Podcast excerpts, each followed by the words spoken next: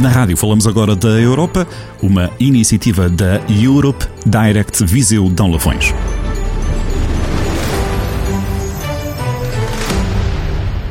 Olá, eu sou a Francisca. Eu sou a Mafala. Eu sou a Sara. E eu sou o André. Somos todos alunos de Economia da Universidade de Aveiro e o tema que vamos abordar hoje neste podcast é Portugal e os refugiados.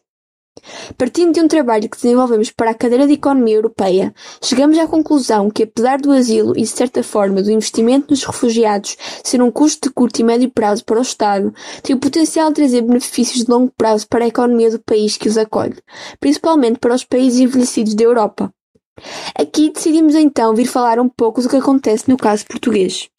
Os refugiados chegam ao nosso país através de programas acordados pela UE ou por auto-iniciativa, pedindo asilo aos serviços estrangeiros e fronteiras. Se lhes for então concedida a ajuda, estes são recaminhados e recebidos pelo Centro Português para os Refugiados, que dão um parecer positivo ou negativo acerca da aquisição do Estatuto de Refugiados e da promoção das condições básicas. Quando um requerente chega ao nosso país, ganha o direito ao subsídio de sobrevivência mensal, sendo complementado com doações de instituições alimentares, vestuário, entre outros bens essenciais. Durante um período de oito meses, é acompanhado, tendo acesso à regularização do Estatuto de Refugiado, bem como acesso à habitação, ao emprego, à escola e à aprendizagem da língua portuguesa. Isto tudo, claro, em teoria, pois sabemos que as instituições portuguesas não são as mais avançadas. Após um ano e meio, o refugiado é reconhecido como cidadão português e, citando o advogado Filipe Doutel, se não tiver emprego e tiver feito os descontos necessários, terá direito ao subsídio de desemprego e ao abono de família, caso tenha filhos. No caso de uma condição de vulnerabilidade habitacional, terá de recorrer à segurança social como qualquer outra pessoa, sem privilégios e sem desvantagens.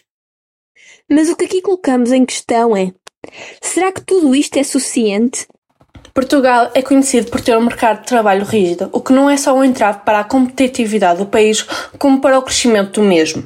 Esse problema, em junção com o preconceito da opinião pública e as fracas instituições portuguesas, leva à difícil integração dos refugiados de países mais polémicos no mercado de trabalho.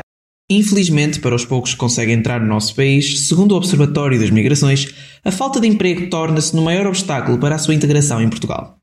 E o que é que a teoria económica nos diz? Esta diz-nos que, na verdade, se os refugiados fossem vistos como complementares dos trabalhadores portugueses, a imigração destas aumentaria, na verdade, os salários para os nossos trabalhadores. Mas conseguirá algum dia Portugal resolver estes problemas se às vezes nem dos próprios trabalhadores nativos o nosso país consegue assegurar um futuro próspero? E damos assim por terminado este podcast. Este podcast foi financiado pelo Europe Direct Viseu Dão Lafões. Podcast Europe Direct Viseu, a Europa mais perto dos cidadãos, instituições e empresas de Viseu Dão Lafões.